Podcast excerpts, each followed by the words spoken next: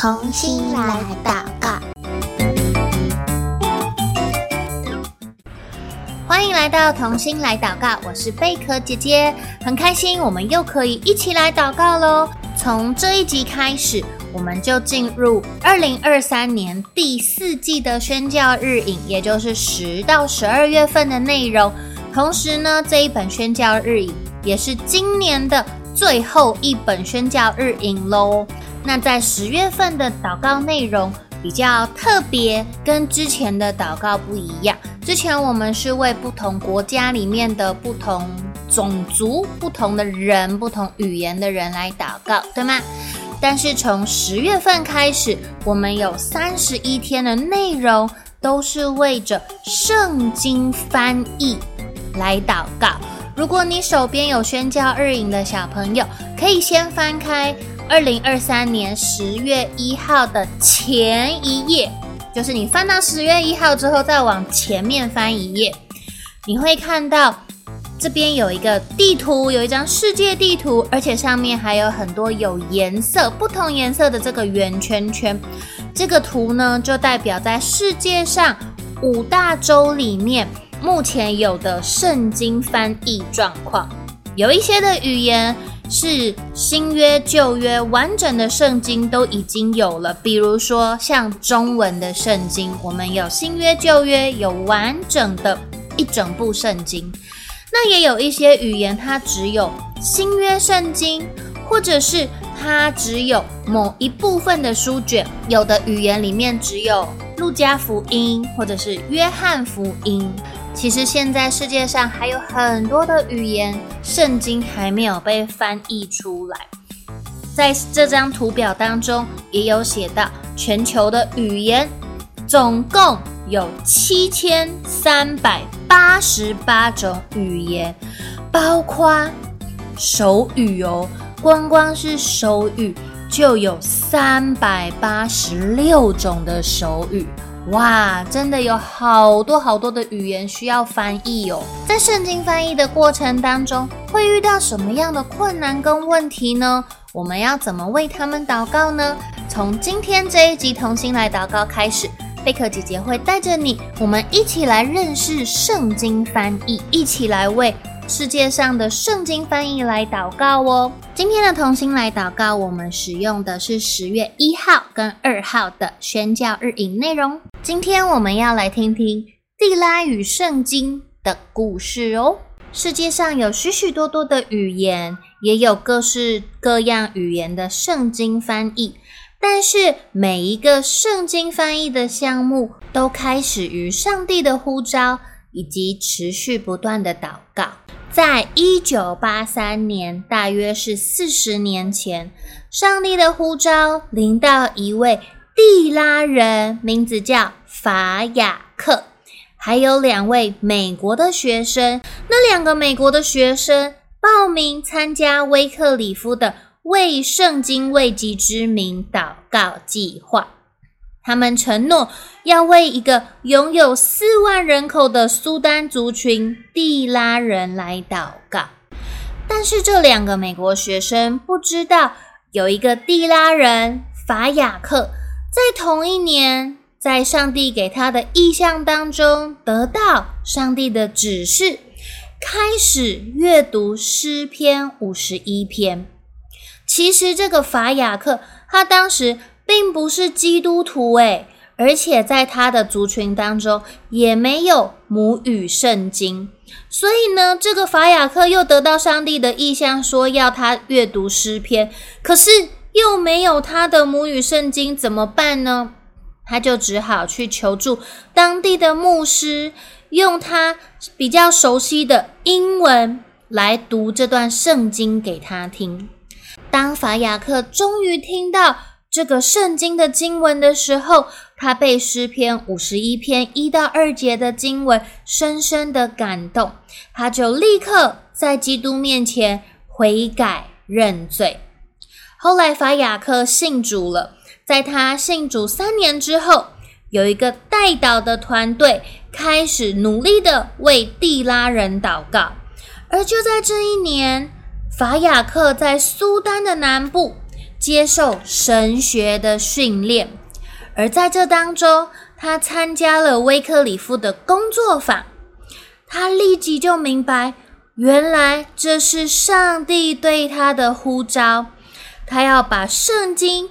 翻译成地拉语，就是他的心灵语言，他最熟悉、最习惯、最亲切的地拉语。所以当下法雅克就马上请求工作方的导师，能不能到地拉人居住的路巴山区一起工作呢？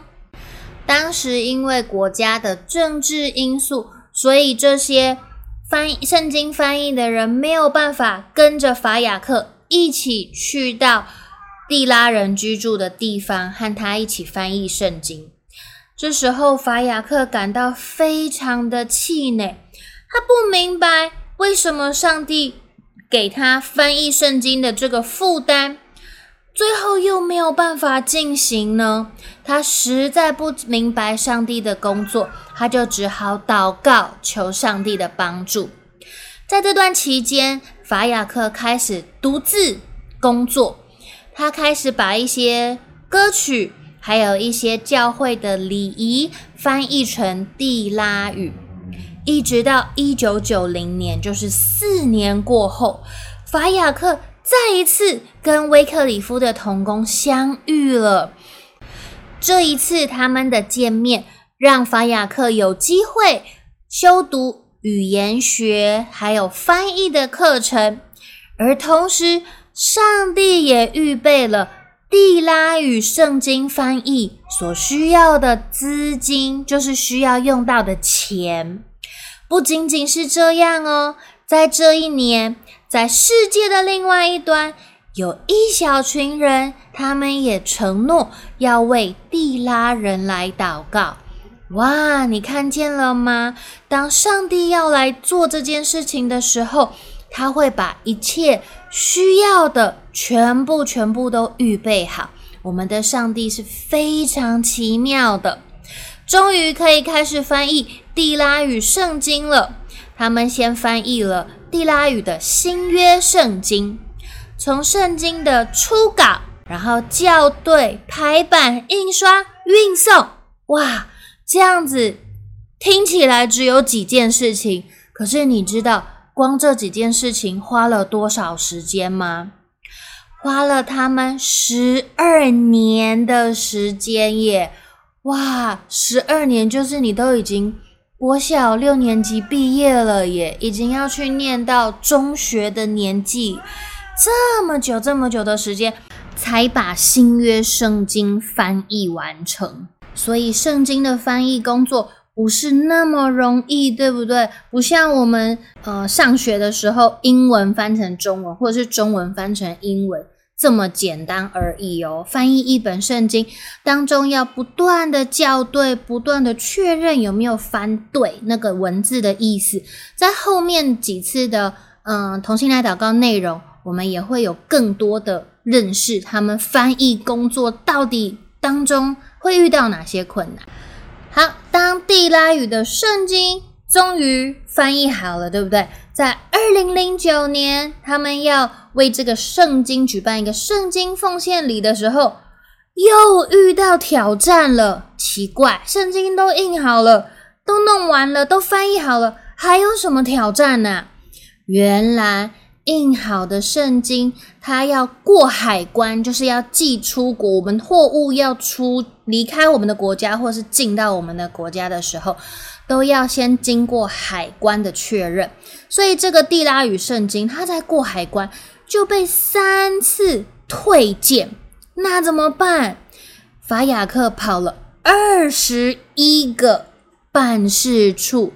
才终于把过海关的事情申报、各样手续处理完成。法雅克说：“哦，我现在终于明白了，要开始一个语言的圣经翻译，虽然不容易，但是要完成圣经翻译，更是困难重重啊！”地拉语的新约圣经奉献礼完成了。大家成立了一所圣经学校，为整个路巴山区的村落培训地拉教会的领袖。现在地拉人有了属于自己的母语圣经，也就是地拉语圣经。地拉教会因此就继续的增长，福音事工还有门徒训练都开始渐渐的展开，而且地拉人也开始向其他的社区传扬福音哦。你想不想要听听看这个？经历十二年才完成的地拉语圣经，听起来是什么样的感觉呢？贝壳姐姐这边播一小段给你听听看。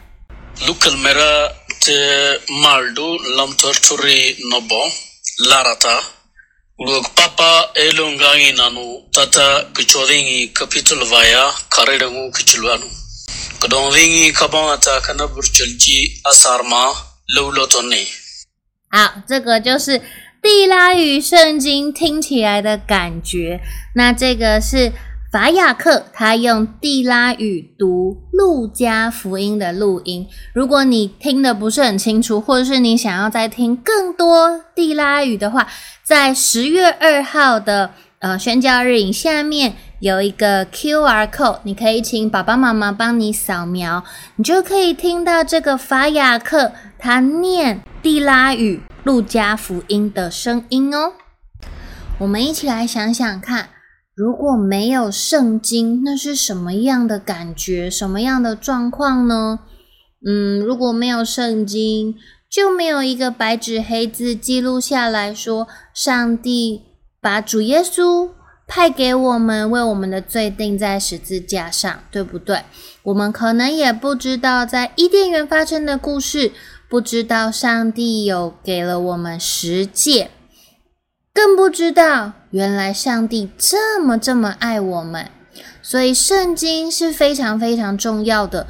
圣经里面的每一个字、每一句话都是上帝所默示的，所以翻译圣经是一个非常大的一个工作，需要我们一起为他们来祷告哦。那我们就一起低头闭眼睛，来为着圣经翻译祷告吧。贝壳姐姐邀请你，等一下我祷告一句，你可以跟着我一起来祷告一句。亲爱的天父，你愿意万族万民都能认识你，你不曾停止工作。预备让世上的人都能知道你的话语。求你在还没有母语圣经的这些族群中，彰显你的作为。求你预备同工投入圣经翻译工作。谢谢主耶稣，听我的祷告，奉主耶稣的名求，阿门。在今天的祷告内容当中，贝壳姐姐有好几次提到威克里夫。他们是一个圣经翻译会，就是专门翻译圣经的。所以呢，在这个月的内容也都是由威克里夫提供的哦。到现在还是有很多语言的圣经，他们正在翻译当中。那贝壳姐姐邀请你，如果你有感动，我们也可以为着圣经翻译来奉献。或许我们不会这些语言的翻译，但是透过我们的奉献、我们的祷告，我们一样一起参与在这样子的宣教工作当中哦。今天的同心来祷告到这边先告一个段落了，下次再见，拜拜。